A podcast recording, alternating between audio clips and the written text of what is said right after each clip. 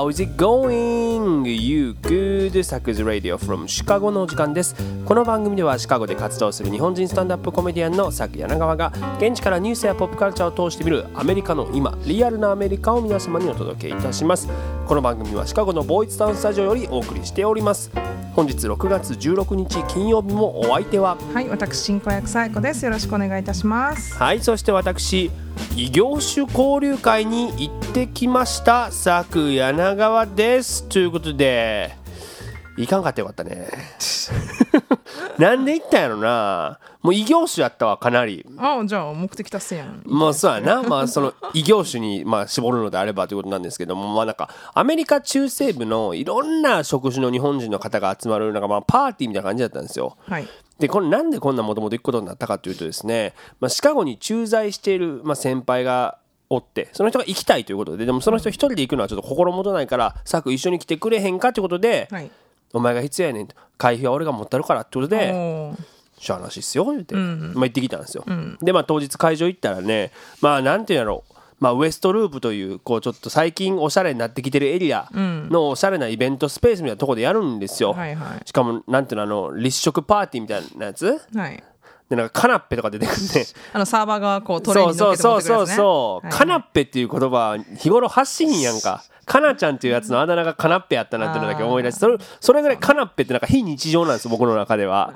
で、まあ、参加者バーって見てみたらなんかみんななんかシュッとしてんのよ。ね、な男性が結構多かったんやけどさもうなんていうのもう2ブロックが多かったねこう。そうなん、とかあの足目みたいなね。アシンメトリーとかさテクノカットとかね本当に。ほんまかいな。でなんかいろいろみんな談笑してんだほんと。しかもなんかこうみんなさもう慣れてんねやろなこういうのなんか。フランクやね、はいはいすぐ「こんにちは」とか言ってなんかすぐ名刺くれんねはいはい。でもなんか参加者の人の結構な割合が、なんていうのね MBA っていうの、MBA 取るためにアメリカに留学に来てる人たちなんよ、はい。でもまあだから留学生よな一応扱いで言ったら,、うん。だから留学生中でもその会社に属してて日本のね、日本のその企業が送ってきてるケースやかあーはいはいらはい。もうみんなもう成功者ですよ、うん。もうだからちゃんとサラリーマンとしてバリバリ働いてて。役員レベルの人とかもいるもんね。そうそうそう。だからもう僕より年上の人がほとんどやったしうん。まあでもさね30代前半のさこうもうバリバリですみたいな。はいはい。なんかビジネス熟知してますみたいな感じの人でもうなんていうの成功者のスーツ着てたもん。あ、そう。僕みたいなのカフスになんか 糸かカフスのボタンの色糸変えたりしないもん。チャラいスーツ着てないみんなも。なんかいいスーツねっていうところでしたけどシンプルないい素材でしたね。でまあ僕もさ「あどうもさきと申します」って言ったら「あさきさん何のお仕事されてるんですか?」ってまあ聞かれるやんか。なまああのスタンダップコメディアンをしてるんですって言うとはあっていう。全然ピンときてへんのよ その成功者たちには。だからで、まあ、まあ一応そのまま、まあ、マイク一本で喋って笑かす仕事なんですよっていうのを説明すんねんけど、あ芸人さんなんですね。え渡辺直美さん会ったことあります、綾部さんとか。最近タムケンさんもこっち来てますよね。はああのとにかく分かりやすいのさんのあのパンツのやつがどうはあっていう。もうこの時点でもう来るとこ間違ってもったと。うん。まあまあまあもう両手にカナッペですよ。これはもうあの食べたもん勝ちですね。そうやろ。もう両もうなんていうの？二刀流ですよ。はい。ね。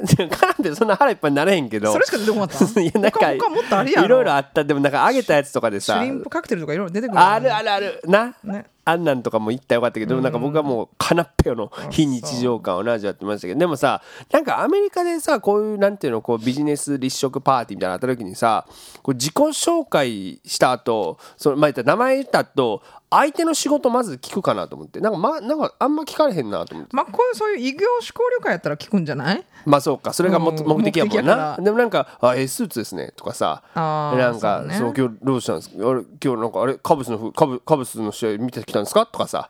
まあ異業種交流会にカブスの服で来るやつはおれへんけどうんそう。でもみんなこの日すかさずだったよお名前は。あお仕事は。みたいな。で「あスタンダップコメディアンです」って言ったら「はあ」っていう、もうさもうこういう人たちになんかもうこういう思いにならないためにもみんなスタンダップコメディ入門買ってよと思うんやけど。まあまあまあでもそのなんかねこうこういろんなさどの企業に入ってていつまで駐在でどこどこしたの何々さんご存知ですか？みたいなそういう話でみんな盛り上がってんのよ。でももうついていかれへんやんかそんなん、でもうカナペもついになくなったんですよ、ほいでもう先輩探してちょ帰ろうかな思ったら、先輩がなんかもうルンルンで話してんのよ。あそうなんですか？とか言って、ネットワーキング成功してるやん。そうやねん。で白ワイン飲んではんねんけど、もうグラスぐるんぐるん転がしてんねんなるほどね。もう。楽しいんやな。そうもう赤やったら議論わかんないけど白がもうすごい大量起こしててさ、まあしゃあないな思ってで僕もう少し残らなあかんやんかで、まあ、スパークリングワインがただやったからさ、スパークリングワインもらって今飲んでてんけどそうでもそう結構他にも多かった人たちがさ「あどうもアントレプレナーです」って言ってくる人。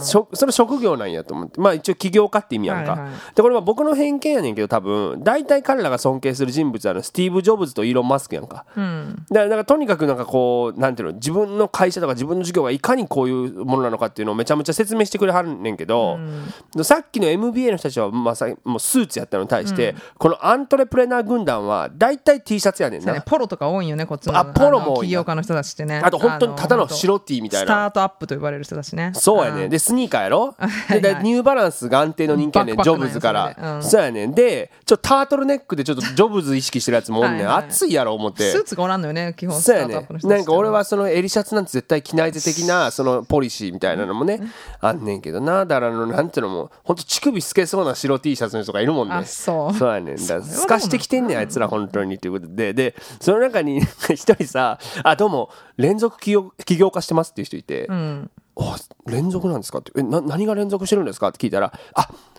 つまりあの何社も起業してそれを売ってっていうのをあの繰り返してますっていう、あそうなんですね。って僕間違えてあ自転車ですね。って言ってもうてんけど。自転車操業ですね。って。そんなことないんだって。もうやっぱ連続起業してどんどん売ってそのどんどん価値を高めていくということで、でその人からさ「サクさん何してらっしゃるんですか?」って言われたから「あ僕スタンダップコメディアンです」って言ったらそいつが急に目の色変えて「え？スタートアップコメディアンなんですか?」って言って。いや実はもう僕こうやって聞き間違えるの人生で多分ねおよそ5回目ぐらいいはいはい。でいつも優しく「あいやいやあのスタンダップコメディアンなんです」って言い直すねんけど、もうこの日もうええわと思って「あはいあのスタートアップコメディアンです」って答えたら、めっちゃ興味津々ならはって「えちなみにそれはどんなことをやられてるんですか?」って言うから「えまあまあとまあとにかくスタートアップですね」って「ええですから具体的にはん何を?」うんだからまあうんビジネス？ってなんだ。嘘ばっかり。えちなみに拠点はどちらになんですか？ってまあシカゴですけどまあ全米飛び回ってますね。はい。えすごい。えちなみに具体的にはどんなコンテンツなんですか、うん、まあもうシンプルというか、まあ、舞台に立って皆さんの前で喋るって感じですけどね。えじゃあもう TED Talk じゃないですか。っていうそこで喋り方なん？いやもうもうね TED が一番響いたね。 TED 毎日やってるんですか？それはすごいっていうになって。ちなみにこれまでなんかメディアとかって取り上げられたりしてるんですか？って言うからいやまあまあそんなんあれですけどまあそのフォーブスの世界を変える30人に、まあ、選ばれたりはしましたね。えー、そんな方とお話しさせていただいていいんですか？めっちゃ尊敬してますっていうもうねあそうやな喋りが。もういやなんかもうさっきより乳首透けてたもん。何やねん。こいつか白 T 人ってやつ。急に尊敬されてさで聞かれてんよ。あのちなみに今後のビジョンマイルストーンとかってあるんですか？って言われたから。まあそうですね。まあネットフリックスでまあスペシャル持ちたいなと思ってますね。えー、ネットフリックスで経営を担うってことですよね？いやいやいや違うんです違うんです。あのスペシャルを持つスペシャルな。存在ってことでいいですよねっていう。あのね大変だったね本当にね。で言われたんですよ最後に。あのもっとお話聞きたいんだな。今日の夜とかって何かしてるんですか？っていうお誘いを受けたんですけど、いやすみません。あの今日ちょっと夜ショーがあの3本あるので今日はあの連続コメディアンですって言ったら「えー、すごすぎる!」ってだから誘ったっていやもしあれやったら、今日チケットをお出ししますけど、あの見に来たりとかしますか?」言ったら「あ大丈夫ですあの今日私ブルーマン見に行きます」って。ブルーマンなんやそれっていう、ね、ね。なんかなそれもなんか彼らしいチョイスだなと思いましたね、でね、まあ、熱が入ってね喋ってたからもうスパークリングワイン飲もうと思ったらもうなんかすんごいシュワシュワになってたね。僕も振ってたんだろうね多分。ああそうね。そうそうねということでねまあ去っていきましたよね。でもなんか俺結構真面目な話さ、まあ、僕らのようなアーティスト、まあ、もうコメディアンっていうかね、まあ、そういうまあ表現者たちもちゃんとこれビジネスのことをもっと勉強しとかなあかんし、そのマインドを持っとかなあかんやろうなっていうのを思ったんよな。やし逆にビジネスの人もこのなんていうのねこう文化とかアートを理解するとか単純に興味を持っとくっていうのが、まあ、両者が近づく、まあ、きっかけにもなるやろしそれによってこうより良いイノベーションが生まれるかもしれへんなっていうのを思ったんですよ。はいそれがこう真のねアントレプレナーシップだしね、あれアメリカのいわゆるアントレプレナーって言われる人たち結構そういう教育受けてたりすること多いもんねっていうのはね思います。だからそういう人たちが結構こうアートの方とかこうねいわゆるなんて言うんだろうなあの、まあ、コメディの方にも出資してきたりっていうケースが多いっていうのは、まあ、そういうことが要因なのかなっていうところでねお互いそこ歩み寄れたらと思った一日でございました。ということで今週も行ってみましょう。最初のコーナーです。What's happening America? さてこのコーナーでは毎週今起きているホットなアメリカのニュースを独自の視点で皆様にお届けいたします。政治に向かうそしてちょっとバカなニュースまでアメリカの今をランキング形式でお伝えいたします。ということでですね今週のねニュースは結構充実してるよ。いろんなことありましたからね。だから今日、うん、ほらまあ3つ紹介しますやんか、うん、でもこの3つに入りきらんかっただけでも例えばトランプがね連邦地裁こう出廷しましたとか、はいはい、あとあの NBA のファイナルもあったでしょ。あ速報のやつね、ね、デンバーのやつね、はいはい、見ました？あのマスコットなんかアヒルかなんか。見てないあの速報だけ見た。ノックダウンされたやつ、うん、知らん？あのねその要はハーフタイムの演出で UFC って格闘技の有名な選手が、このデンバーのアヒルのマスコットを殴って、そこ倒れたところにこう鎮痛スプレーをシャーってかけて、はい大丈夫ですっていう、まあ、鎮痛スプレーの、まあ、CM やったんやけど、でも中の人がほんまに病院送りになってしまったっていうニュースが ありましたからね。でしかも CNN でも中の人っていうちゃんとニュースでほんまよ。言うなよと思ってそんな子供とかはな分かれへんやんかもしかしたら。それで言ったらな日本のプロ野球はもっとしっかりしてますよ。これいつのことか忘れたけど楽天イーグルスっていうチームがあるんだな、はいはい、でまあマスコットがあのカラスのカラスコっていうやつがおって。でそいつがそうやね、うん、でそいつがこうバク転みたいなこう奥義を披露すんねんけど、うん、まあ失敗して、まあ、アキレス腱切ってもってん、うん、ーってなって本当に多分もう大惨事やんか、うん、だけど翌日のスポスポーツチームの見出しが、うん、カラスコもみじ断裂だからね。やっぱ鳥やから。あのアキレス腱じゃないんですねあれは。もみじということで、ね、夢をちゃんとね壊さないっていうそこの配慮はね。全然ありますから。中の人とか言うなよっていう。ああでもそれは。そうなの。カラスやからあれは。あれマスコット、まあ、カラスですあれほんまあなるほどな。っていうねところはね。まあイーグルスなのにカラスっていうのもまあちょっと考えるところはある、ね、ちょっとそこら辺考えようじゃあ。まあそれは三木谷さんに相談してね テックにね相談していただければねということでね、はい、今日もニュースいってみましょう。お願いします。第3位ニューヨークのコメディアンのジョークがマレーシアで炎上ニューヨークを拠点に活動するシンガポール出身のコメディアンジョセリン・チアのマレーシア航空機に関するジョークがオンライン上で拡散しマレーシア国内で批判を呼びインターポール国際刑事警察機構が捜査に乗り出す事態に発展しているとのことです。というニュースですけど、はい、ね大事やんなこれな。うん、うん、まあでも最近なんかこういうニュース多いなというか特にアジア系のコメディアンにねこういうのが多くって、うん、えっと、エピソード129でも僕が一人だった回かな解説してるんですけど、うん、先月中国でリ・ハオシーっていうスタンダップコメディアンが、まあ、人民軍のスローガンを引用したオチを舞台で言ったら、うん、罰金3億円。まあ中国でやってダメなんじゃない、ね。うん、とかあとねマレーシア出身今今やもう世界規模のスター、アンクル・ロジャーも、中国でいろいろバンされたりとかしてますから。で、まあ、今回のニュースなんですがアメリカに拠点を置くアジア系コメディアンえー、ジョセリン・チアが、まあ、アメリカで言ったジョークで批判にさらされているというニュースなんですよ。うん、でまあ今日はこれを特集していきたいと思うんですけども、えーまあ、騒動の主人公、えー、ニューヨークを拠点にしている、えーまあ、女性コメディアンですね、うん、えー、ジョセリン・チア、えー、生まれはねシンガポールなんですよ、うん、ただ幼い頃に、まあ、アメリカに渡って今は、まあ、アメリカの市民権も得てるわけですね、はい。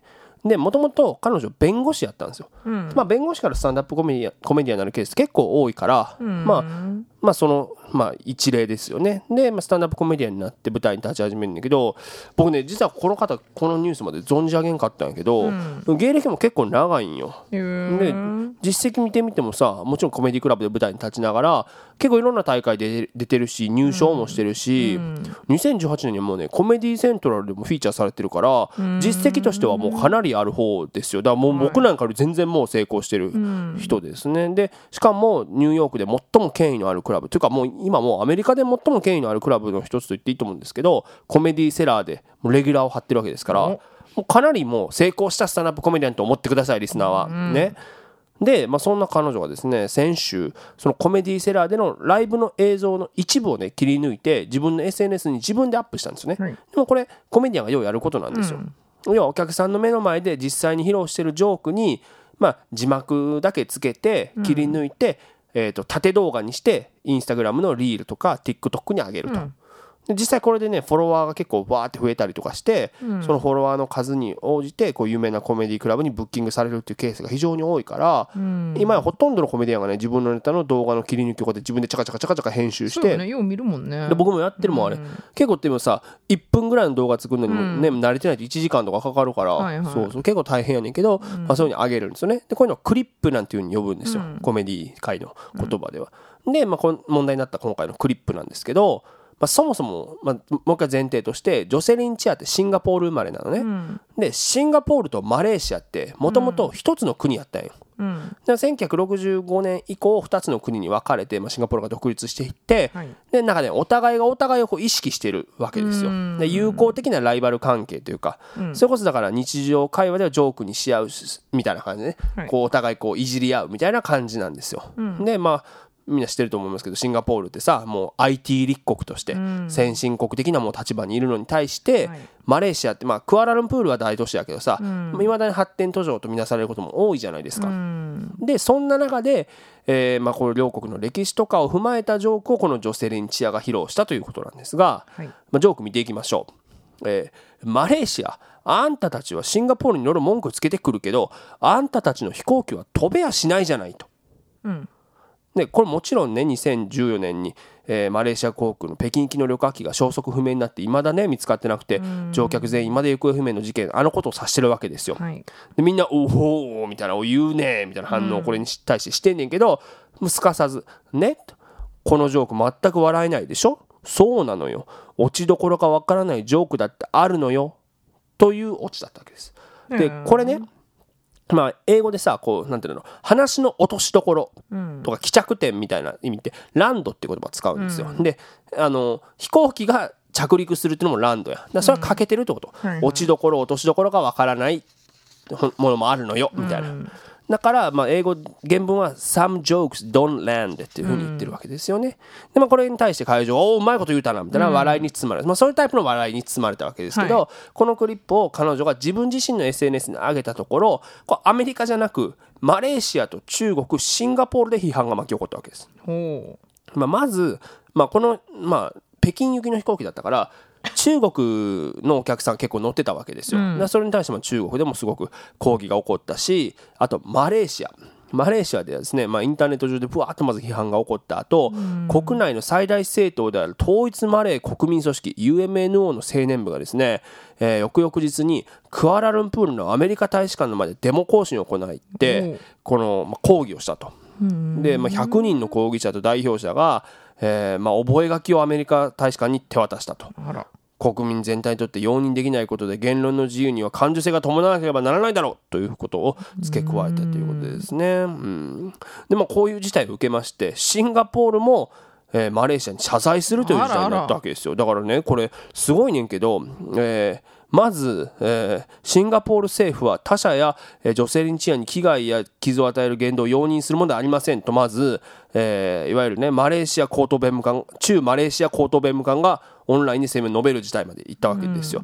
でその上で、えーシンガポールのビビアン・バラクリシュナン外務大臣はですねツイートで彼女はシンガポール人の代弁者ではありませんとした上で、彼女の恐ろしい発言に愕然とすると述べたと。うん。で改めて謝罪の意も示すという。うん。しかもそれはマレーシアに対してね、でも完全に国際問題になってるわけですよ、でまあじゃあ当の本人はね CNN の取材に答えてまあこれそもそもこのジョークって100回以上言ってきたものでアメリカでは何も問題なかったものだったと、でマレーシアの人に対して敵意を持ったジョークのつもりではもちろんないしうんで根底にはマレーシアとシンガポールの歴史的な友好的ライバル関係というものがあってそれをこうやって、まあ、確かに SNS の切り抜きという文脈で説明足らずでアップしたことによって文脈が変わったのは反省してるとしたわけですよ。うん。ただね今の時点でね彼女のインスタグラムも TikTok ももう閉鎖してしまっているということなんですけれども、うん、まあこれまあいろんな見方があるんですけど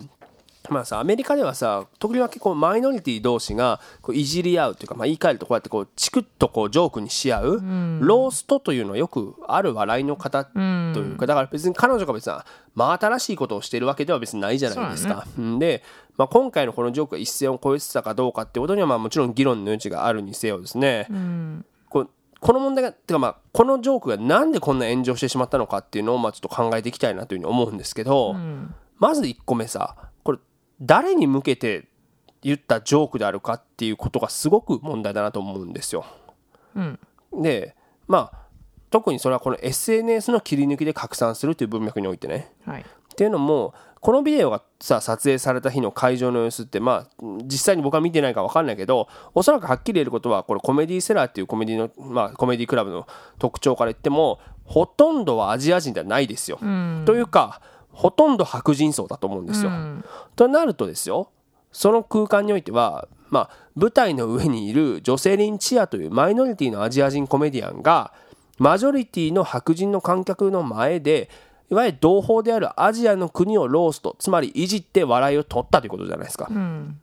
でそれのビデオをそのまま上げたわけだよねだからさまあ僕もだってシカゴでじゃあ韓国のお客さんとか中国のお客さんを客いじりでいじることあるもん、もちろん友好的な意味でですよそれは、でお互いアジア人のマイノリティだよねっていうコンセンサスがそれはアメリカ人のマジョリティの前で取られている状況の中やからと思う、だから例えばそれをじゃあ日本で僕がじゃあネタやるときに自分がマジョリティという中において韓国人の人とか中国人の人をいじるというのはちょっと意味が違ってくるやんか。はいはいうん、でで、まあ、こうやってでもそれ SNS で切り抜きしてあげることによってさそこの文脈って切り取られてしまうやん。であたかも女性リンチアがそのカメラに向かって言ってるだから例えばシンガポールとかマレーシアの人が見たら自分に向かって言ってるように感じやすくはなるよね。はいはい観客がどこで見て誰かということが不明確になるっていう弊害はあると思うんですよ。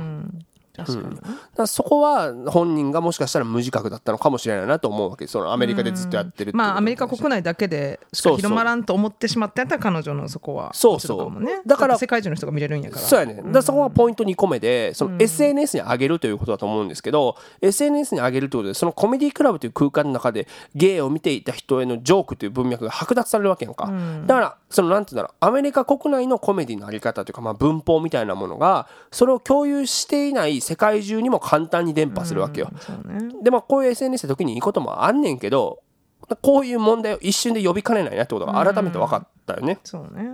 うん、なんかこうしかもさ今回の場合さそれ誰かが切り抜いてあげたんじゃなくてもう本人が自分であげてるわけやんか、だからその発信者も本人っていう風にも見えるから本人の意見だという風に余計取られやすいよな、うん。だからまあそうだ誰かがさ切り取ってあげてたらいやいやもうこれ一部切り取ってんねんからそのまま文脈無視されてるやんってなるけど自分であげてるもんやからいやこれお前の作品そのものやんってなりますよねっていうところだから。うん。だからまあ今回の場合、まあ、このなんていうのねまあ明らかにこうさまあアメリカでとりわけマジョリティを前に日常茶飯事的に行われているマイノリティ同士の笑いが SNS というグローバルなプラットフォームを通じて伝わった時に、まあ、大きく意味合いが変わってしまうそして変わりうるということにコメディアン自身が気がついていなかった事例なのかなというふうにうん思うよね。だからこれもさっきのさ冒頭のオープニングトークと重なるねんけどさコメディがテクノロジーに乗った場合っていうのの一つの事例だと思うんですよ。はい現代のプラットフォームとか、まあ、そのいわゆる、ね、じゃあ今回は TikTok と、インスタグラムというかそういうのに乗って、ひえーこのグローバル展開していくってことに対してやっぱりこうそのアーティスト自身が気をつけなきゃいけないんだろうなっていうふうに思うわけですよ。そこがビジネスを生んでるからこそ。うんだもちろんさこのジョークにも根本で差別的な意図がないっていうのは分かるじゃないですか。うんだから批判なんか批判する側のリテラシーもというかこれバッてこれで見せてきっとそこの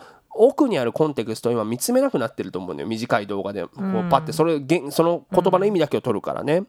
だから例えば僕も原爆というものに対してすごくこうまあもちろん反対の反対というか歴史的に間違ったことだという立場からそれをじゃあジョークにした時にそれはアメリカ人に対して気づきは覚えてほしいっていう意味と皮肉っていうものを込めた時にそれを茶化すなんてっていうコメントが結構山ほど受けるのよ日本の人から。でもそこのなんでコンテキストこう読めないのかなってのも思うしうん。なんかそこのこう見方っていうのはすごい大事なんだろうなっていう。というか見る側もこのグローバルな中でうんすごく大事になってくるんだろうなっていうのは思いますよね。うん。だまあさっきの冒頭の話じゃないですけどね。そのまあアートとテックってところもねすごく重なってくるのかなっていうふうに思いました。ということで次のニュースいきましょう。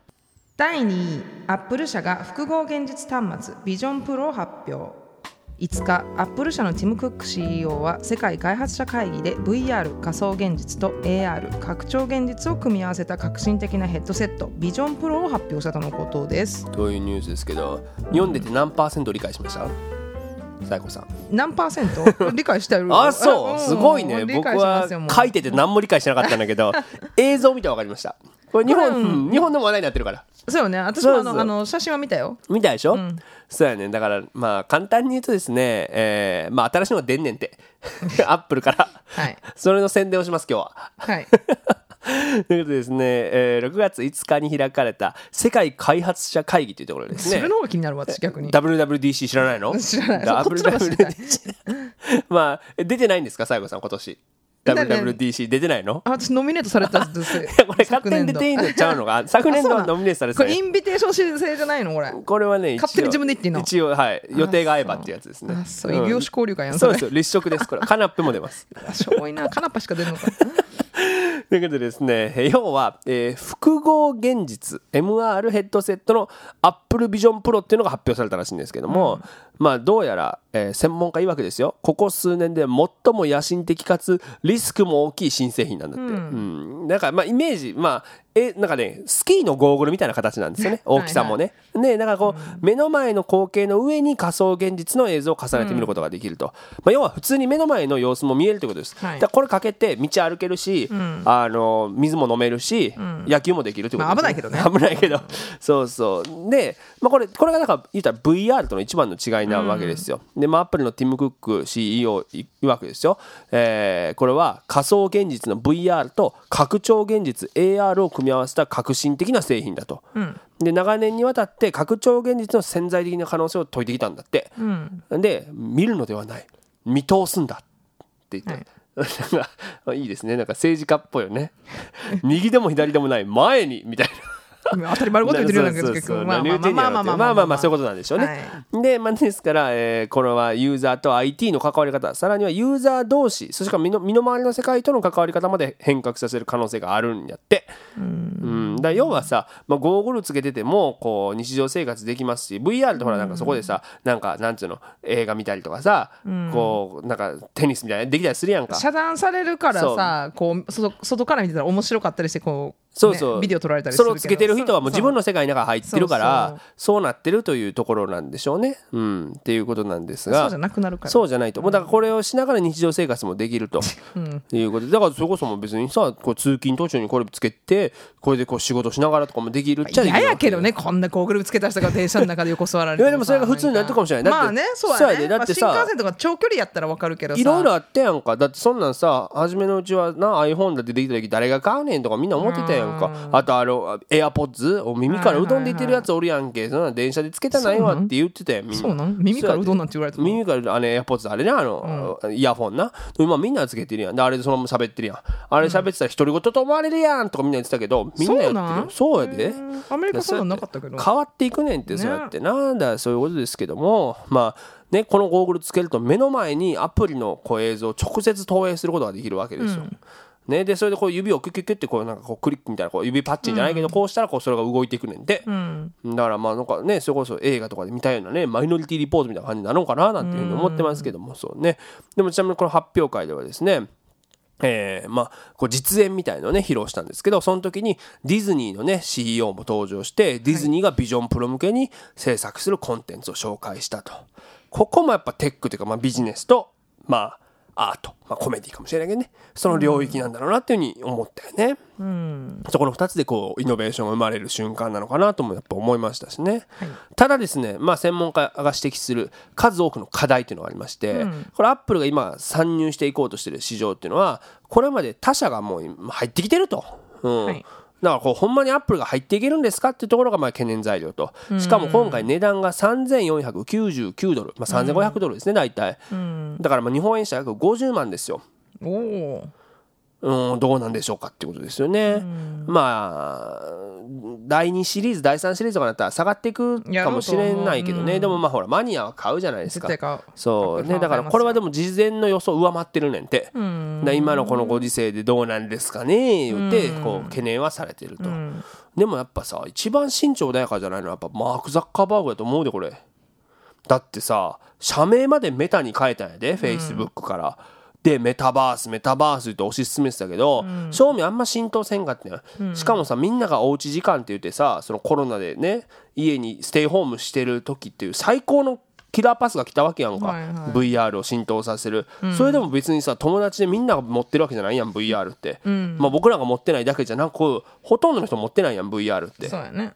ということであんま浸透しきれてないっていうところでねなんかはしご外された感じになってるっていうまあ捉え方を今アメリカではされてるよね。これが出てきた時。あでも今後なんかこれうん。タイアップとかするんちゃう？なんか。ねでもなんかなんかとただでは転ばんよ。なんかさやっぱ他の会社が真似られないようにいっぱい特許取ってるらしいね。技術いろんなところにこのアップルがね。うん。だそれでまたまあそれをどういうふうにねそれが他の企業がこう模倣していくまあ、引き抜いたりさ技術者をいろいろしていくんかもしらんけどどういうふうにしていくのかっていうのはまたそれはテック界では興味あるよねみんなね。でちなみにザッカーバーグこれねあの一応試して感想を言ってましたよ。あそう。音漏れがひどいねっていう そこが一番ちょっとね面白いって言われてたけどね。まあどうなるかっていうところでねちょっと注目していきたいなと。僕は第4シリーズぐらいまでいいかなと思ってます。そんな出す出させん10の？万ぐらいまでいくんじゃない？ああそしたらそこまで下がってほしいっていうの？みんなが電車であのつけるぐらいになったら買う、ああなるほどね。意外と広まらんかったらどうするんやろうね。うん、だだ車社会のアメリカやったら車これで運転されたらバリ怖いよな、うん。これウーバードライバーそれできたら嫌じゃない？そう嫌だ嫌だサイクロップス来たと思うわ なあそれからスキー場でこれやる人出るかもしれんしな。スキーやってると見せかけてめっちゃアップにする。絶対あかんやん。なあね、そういうのはちょっと怖いなっていうのはねちょっと未来予想そうおらんと思うけどね ダメかな。おらんと思うそれこそ法律でねちょっとそう禁じない。とみんな熱中しちゃうからねということでありますで次のニュースいきましょ第1位。MLB オークランドアスレチックスのファンが球団に対して逆ボイコット？近年観客動員数の低迷が続く MLB オークランドアスレチックスのオーナーが本拠地をネバダ州ラスベガスに移転させる動きを見せていることに対しファンが抗議の意を示すべく球場にこぞって詰めかける逆ボイコットを敢行しているとのことです。う、ね、というニュース。逆ボイコットっていうね、言葉あんま聞いたことないね。じゃあそれはむしろサポートなんじゃないかっていう ことですけどね。まあ、スポーツ界のニュースでございますけれども、まあ、オークランドアスレチックスというね、まあ、野球のチームがあるんですよね。でまあ、オークランドってサンフランシスコからこうね、えー橋渡ったところに、まあ、ある町なんですけれどもこのチームを例えば描いた映画「マネーボール」っていうねブラッド・ピットが出てる映画があるんですよね。で、まあ、オークランドアスレチックスってどういうチームかというとですね、まあ、とにかくお金がない。でもその中でめちゃめちゃうまくやりくりして勝つという。でこの「マネーボール」っていう映画もその、まあ、ブラッド・ピットを扮するね。ジェネラルマネージャーがお金がない中で、まあ、それまでさ打率が高い選手がこう年俸も高かったわけですよ、選手としての価値が高いとみなされて、でも打率じゃなくて出塁率なんだと。うん。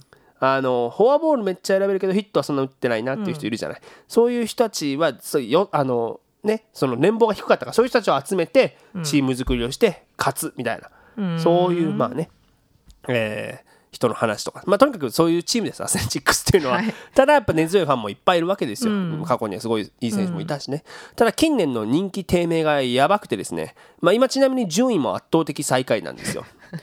なんか圧倒的。圧倒的。あのまあちょっと今先週調子良かったんやけど、その前まではもうシーズン100よ120敗ぐらいするんじゃないかみたいな すごいメジャー記録作るんじゃないかって言われてたぐらいなんですよ。しかも1試合あたりの入場者数ね、8675人っていうのはこれもうダントツの最下位です。千千人台ってことだよね。せ一一万まそうそうそう一万人いかないってこと。ま万人いかないってことね。だって1試合あたりの平均入場者数例えばドジャースが1位なんやけど、4万7915人ですよ、カブス10位だけど3万うん2588人よ、うカカブスだって数万人絶対来てるやん。でしょ？8600だってな単純にすっかすかやからね。外野とか。テレビとかで抜かれる時。で、まあ、スタジアムねもともとオークランド・レイダースっていう、あのほらフットボールのチームも、そこを一緒にシェアしてたんですよコロッセウムってスタジオも。でもうこれも1968年から使ってるスタジアムなんかもうボロいのよ、なんかコンクリート打ちっぱみたいになってて、もう見たことあんねんけど結構しかも観光鳥に泣いてるからさ、ああーっていう気持ちになるのよ。ー悲しいな。で、まあ、その時は当時さしかもアメフトとシェアしてたから、余計にうんって気持ちになってんけど、まあ、実は2000年ぐらいからもう移転を模索してて、フリーモントってあるやんあのそれこそシリコンバレーですよ、はいはい。だからサンノゼとかそういうところに移しますよって言っていろいろや事業計画しててんけど、こう最後までこうちょっと折り合いがつかずにこうまあ、頓挫したわけですよ。で、2014年からは、オークランドの市内にほんの新しいスタジアム作ってやりましょうみたいな市と計画してたんやけど、まあ、いろいろまた折り合いがつかず、2021年にこう頓挫してたのよね。で、こういう、こういうのがあるからファンもちょっと離れていくわけですよ。で、ついに今年4月末にですね、ラスベガスに新球場を作るということで、土地売却で合意したというニュースが出たんですよ。もうこれやん。で、まあね、まあ、MLB もさこんなさ MLB 側としてもさこんな1球団客いなかったらさそのリリーグとしてもあかんやん。そりゃそうですよ。だからコミッショナーねマンフレッドってやつなんやけど、コミッショナーもなんとかならないかなってずっと言ってたけど、この4月にねベガスの新球場に行くっていうので土地売却合意した時に、いいねっていうあそう。これでお墨付き与えたわけですよ、でまあオークランドアスレチックスのオーナージョン・フィッシャーって人なんだけどジョン・フィッシャーよくやったよと。彼がここまで資材を投じて、あのこぎつけたことを非常にもう賞賛に値すると、ていうかそもそも人気低迷していることはもうこれファンがもう悪いだろうと。MLB とオーナー側はチャンスを与えただろうと。なんお前ら来なかったんだみたいな趣旨のコメントをしたわけですよ。なんと。これにですねファンがブチギレまして。そうですわそもそも移転反対やと。俺たちオークランドの民は、オークランドアスレチックとと、チックスと共に育ってきたんだと。ね、俺たちはオークランドのチームのファンだってベガスのチームのファンじゃないんだってことで、このジョン・フィッシャーオーナーにもうチームを売れと。オークランドを誰か別のやつに売ってだ移転する前に売れと、うん。セル・ザ・ティームっていうのを掲げて抗議をしたわけですよ。でもちなみにまあそのオーナー側はねもうネバダ州にまあ10億15億ドルで新スタジアムを作るべく、ネバダ州議会に3億8000万ドルの資金要請をしてたわけ、で当初これネバダ州議会渋るのよいやなんで、ね。なんで資材投じそ資材投じないで、そのまあ公的資金でまあい入れんねん。と、でサンフランシスコジャイアンツが移転してきた時も、ね、ニューヨークヤンキースも自分たちでやってんやんかと、なんでお前らちょっと公の力借りを持ってんねんみたいなこと言ったんよ、なんだけどですね、えーまあ、ジョー・ランバルドネバダ州知事が「はいはいそんなこと言わないでもう一回話し合おう」って特別議会を、まあ、招集権を利用してやりまして、えーなんと上院会員通過しましたの3億8000万いす。げえきますな。いやむしろこの人の この人のおかげやん。ランバルドラランバルさんドやるんですよ。やるやん。っていう中でファンたちはボイコットを敢行しました、まあ、厳密に言うとファンたちがずっと2ヶ月ぐらいボイコットを企画してたわけですよ。その中でそのボイコット当日がまさかの上院を可決した日だったって 通過した日上院を通過した日だったんでね、はいうん、でねまあその普通さボイコットって言ったらさスタジアム来おへんことで抗議の意を示すやんか、これ逆なんですリバースボイコットと呼ばれまして、行くのよみんな。しかも平日の何でもない日に行くね。ってことは8000人も来てへんのじゃんと思うやろ？2万7千人来て。そういう時だけ。しかもこれはもうだから何でもない火曜日に相手も全然人気球団じゃないタンパベイレイズ、うん。で2ヶ月ぐらい前からこうネットで呼びかけて、みんなでリバースボイコットするんだよと、でしかも主催者はね全員にセル T シャツセル売れって書いてる T シャツを配ってみんなでそれを着てでしかもねもうその「Sell the team」で「Fuck John Fisher」あそう。っていうちゃんとですよずっと。しかも結構ルールが決まってて、ん。例えばその回の表の時に回の表の時、バッターの時には「Sell the team」の大合唱で、そのまあ裏の時にはまた別のコールをするとか、なるほどね。そうそうそれで。全部プランしてたんや。そうやねやるやん。でそうやねで5回の時には5回のね、向こうの攻撃の時には、全員起立。しかもサイレント。は？で普通立ったらみんなスタンディングオベーションとか、うん。立ってシーンって。うん、ででもそこの相手チームのファンもおるわけやんおれへんよ。タンパベイレイズのファンがオークランドに来るかいな。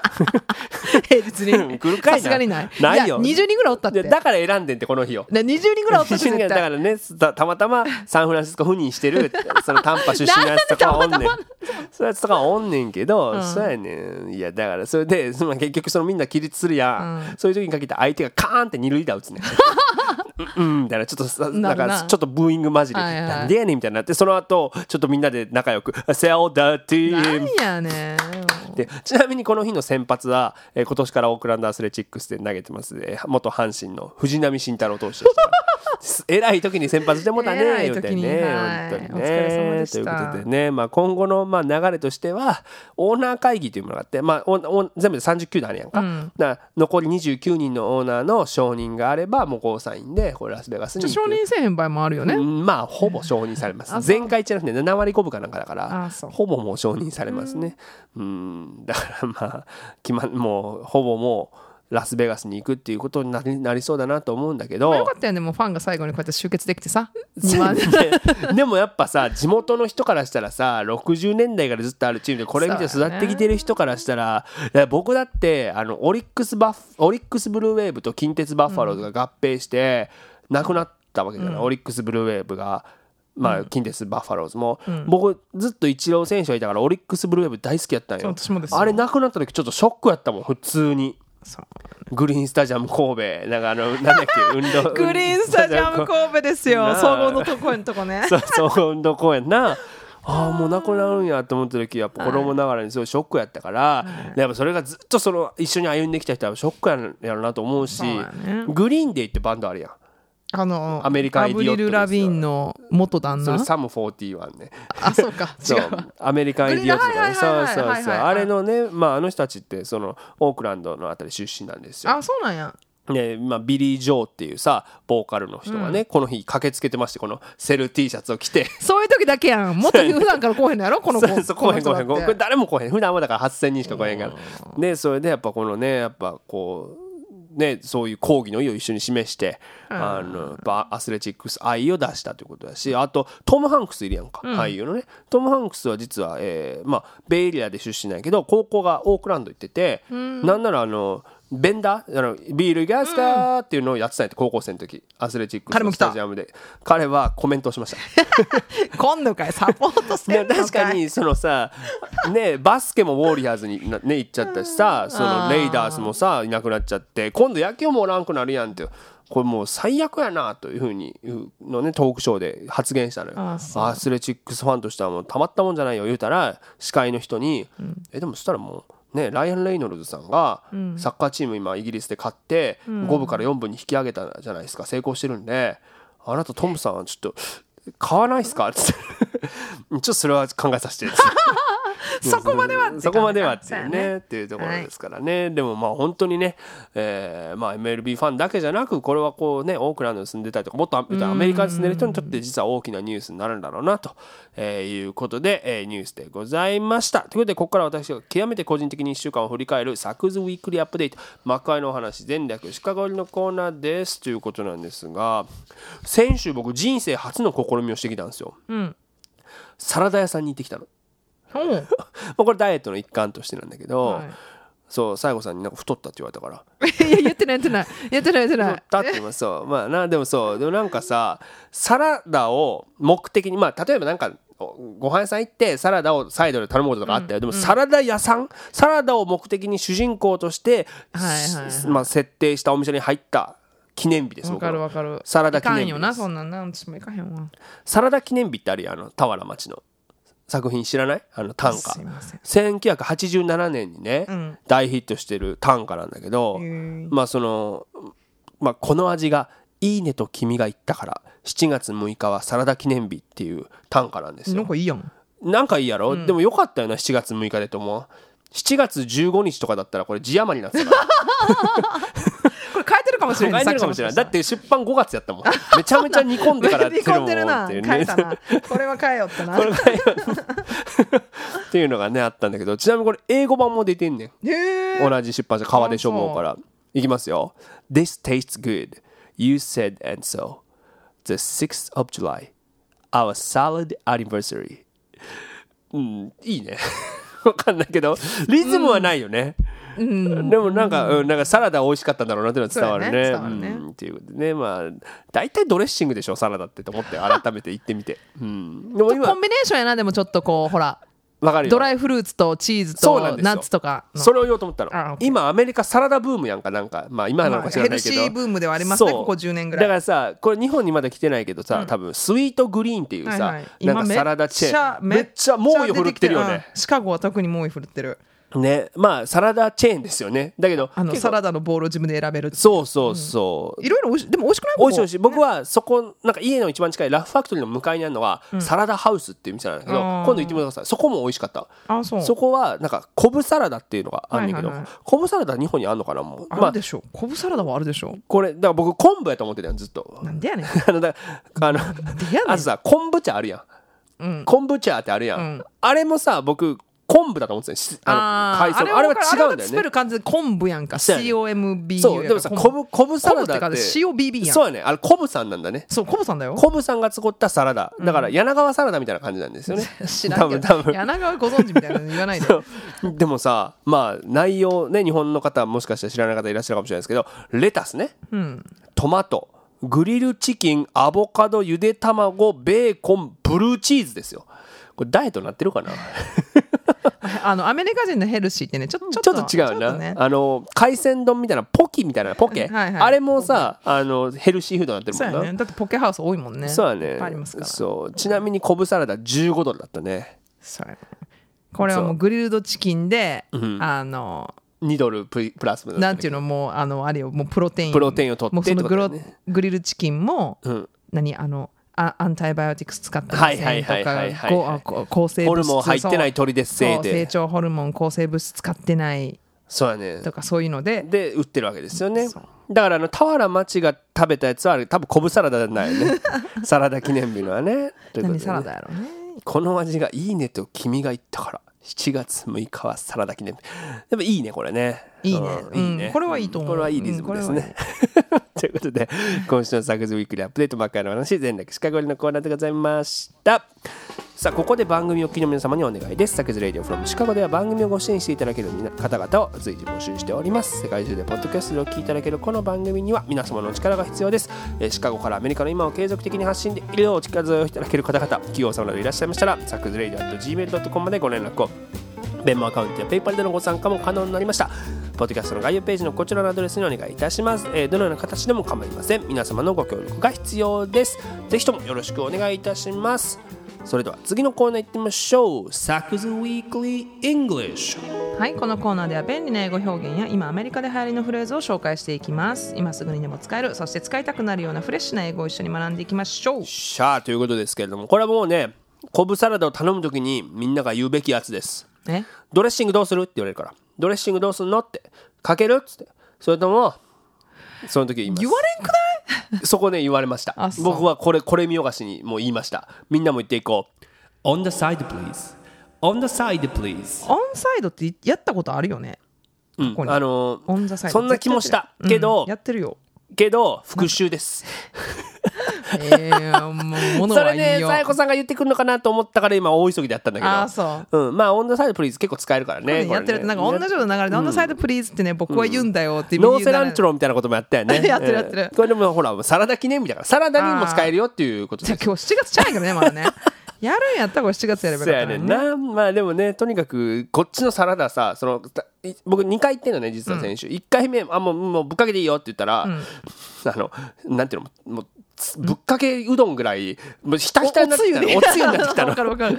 それはだから自分でやりますってことで、あのまあいたなんなんていうのはいはい。カップに入れてもらって、結局半分ぐらいしか使わないなっていうのを自分で悟るというところが健康になっていく結構という。モリモリやない？でもあのスイートめっちゃでかい。でもあのドレッシングも1リットルぐらいぶっかかってるあれ私あのかけてもら行ったことないんよ。あそうね。通行のしか食べたことないから店舗ないんやけどそうそう私は足りへんどっちかって言ったら。あのカップ めっちゃちっちゃいカップやん。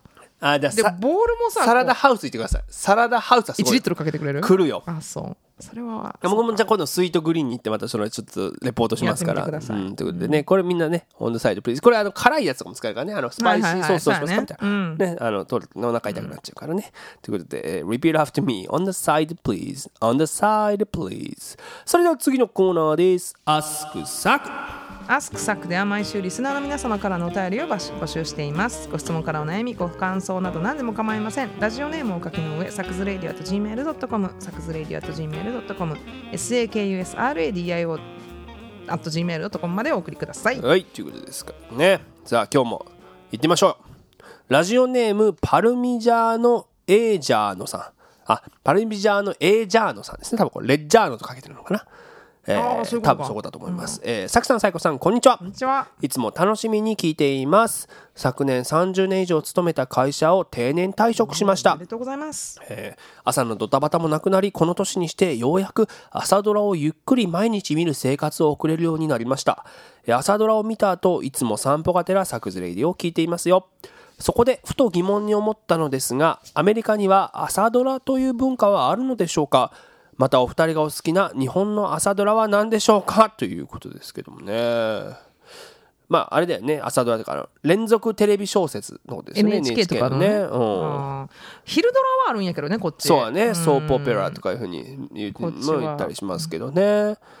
いやー、朝ドラ確かにないな。さあね。情報番組とかやったらあるんやけどドラマはなんていうの？こっちって。ずーっとなずーっとドラマ流してるチャンネルとかはあるけどそうそう。あのチ。ャンネルが本当何百チャンネルもあるので。そうだからいわゆるネットワーク、まあ、日本の地上波にあたる三大ネットワーク、まあ、4大と言ってもいいですけど、それではまあないわな。ないよね。ニューっていスやねうことですよ朝ね。うん。でもそれで言うとさ、まあ、日本の連続テレビドラマ小説って1961年から始まってんのね。うん。でそれ自体、まあ、言ったらあれホームドラマやんか、まあ、作りとしては。例えば何があったっけ？私覚えてないわ。おしん 東南アジアでめっちゃ流行ってるやつね。そうそうそう、なあれ自体ってもうアメリカに大きな影響を受けてまあおしんはちゃうよ、でぼまあ先に言っちゃうと僕はチュラさんとかの世代と思うね。あの沖縄のさ聞いたことある。見たことないけど、うん。そうだ忙しいとさ朝見られへんよな。僕も中学入ってもう見てないもん。小学校の時に見たぐらい。あそう。オードリーとか面白かったよ 知らない？知らん。もう小学校の時だしひまわりひまわり朝ドラ見ることなんかギリギリまで寝てる人やったからさなんてちょっと待ってちょっと待ってじゃじゃあ西郷さんが知ってるやつ当てたるから。アスカ。知らん。わ二人っ子真ん中長出てたやつ。知らん。これはもう無理やな。あ無理。だって朝ドラ見ずに育った世代やから。そうか世代世代そんな世代があるか知らんけど。そうね。朝ギリギリまで寝る派やったんでね。ねだから僕はあのだから東京大阪東京大阪で作っていくんですよ。あのあそうなん？NHK のその制作がねチュラさんは知ってるそうそう。大阪弁やなあれ。なんあれえ？違うかったっけ？なんでやねん。沖縄やろ。あ沖縄か。めっちゃ沖縄っくりしたわ。あれ？じゃあお大阪弁のやつなんやっけ？あれは普通の NHK ドやんちゃくれなんやろ。NHK ドラマ。でもあるやんか。なんか不自然な感じでお父さんなんでそんなことを言うんやそう。そうそうみたいな。それはでもどどれのだからそれ半年に一回来るわけよ 来るよね。その波は、うんあじゃあ私見てるかもしらんわ。そうそう。あさくらとかよかったななんか、うん、日系ハワイ人の人からなそうそう。まあそんなんがいろいろあるんです。ただえーまあこれだからもともとそのねホームドラマ自体ってアメリカに大きい影響を受けてるからさ「そうアイラブルーシー」とかさ「大草原のはいはいはい。な小さな家」とかあと「パパは何でも知っている」とか。そこら辺をそのままあのいや入れて作ってるっていうところから始まってるから逆にそれはアメリカにはでも朝ドラっていう形じゃないっていうことですよね。まああの15分っていうのがやっぱいいんじゃないかなこれ15分。15分なん？そうやろ毎日。毎日30分さすがに朝はいただけないですよ視聴者の皆様の、まあそうやね。ええですからこの番組は1時間見ながらね 頂戴しているということですけど。ねだからね皆さんどんな朝ドラがさまあでも多分チュラさんは相当人気だねあとアマちゃんなあそうもう知らんかアメリカ来てるから。アマちゃんはあそんな最近？ここ10年？震災を描く能年レナさんのね。東北の？そうそうそうそうとかもね。だからあまあまさんでしたあの海に潜ってはいはいはいはいこう描くまあ作品なんですよ。そうだから僕は見られてないんだけどねあまちゃんはもあそう。うそうそうだそういうのとかもねありますから。だからえ何が一番有名？そのこだこここ何年間ですか？でもあここ多分何年ってかじゃだ惜しいんですよああそうやな。おしんは有名やな。そうそうそう。調べんでいいよな本番中に。チャカチャカってなるから。チャカチャカってなるから。でも多さくちゃん分の小学校時代僕はチュラさん完全にチュラさん。あチュラさん。はいはいはい、うん。その前後はじゃあ前後言って。前後はだからさっき僕結構もう出したんですけど。それが前後やったんさっきそうそうそう。あーカーネーション。だから「私の青空」とかね「アスカ」「スズラン」「やんちゃくれ」「天うらら」「甘辛シャン」「アグリ」「二人っ子」「ひまわり」「走らんか」「春よ来い」「ピアノ」「かりん」「えにええ女房」「ひらり」もう石田ひかりさんまで来た。もう92年まで遡ってもうたから。だからないんだよなてさ、うん。あの松任谷由実が歌ってるやつ？そうなんやろな。でも多分そうそうそう。で僕見てないね「春よ来いは」そうだ。歌見てはないけどそれさ NHK で松任谷由実が歌ってる桜が流れるでもちっい時に見たのは覚えてることある？え？でもあそうですね。でもそうだね。オープニングがそう松任谷由実の春「春よ来い」ですから。見たことないねじゃあそうんなんだろうね。見たことはないねんはいはい、はい、でもそのシーンを記憶してんねや。94年ですから。まあほんとちっちゃい時の記憶かもしれないですね。そう安田成美さんがね主演だということですからね。はいということで えーこの番組では毎週リスナーの皆様サクラテスの皆様からのお便りを募集しております、えー私昨柳川インスタグラムや YouTube 公式サイトなどでも随時情報を発信しております。お気に入りの方々インスタグラムの昨柳川そして YouTube も昨柳川公式チャンネルをフォローしてください。そして今お聞きの作図レイでもしお気に召した方々がいらっしゃいましたらぜひ SNS などでシェア告知してください。口コミでこのラジオの魅力が広まると私どもも非常に嬉しく思っております。そして改めましてここで告知でございます。私の著書スタンダップコメディ入門笑いで読み解くアメリカ文化史が好評発売中というか Amazon で予約が可能でございます、えーぜひ、えー予約の方よろしくお願いいたしますということでですねさあ、えーもう次はもう6月も中旬になってんじゃないの日本も梅雨入りじゃないですかあれまだ梅雨入ってないの日本わからないなんか遅いねあでもなんか、まあもうすぐですよね多分もうねだからここになってくるともうちょっとずつねこうジメジメとしてくる季節になりますからね、ぜひお体の方もお気をつけください。ということで改めましてまた来週お相手は昨夜の最高でした。よい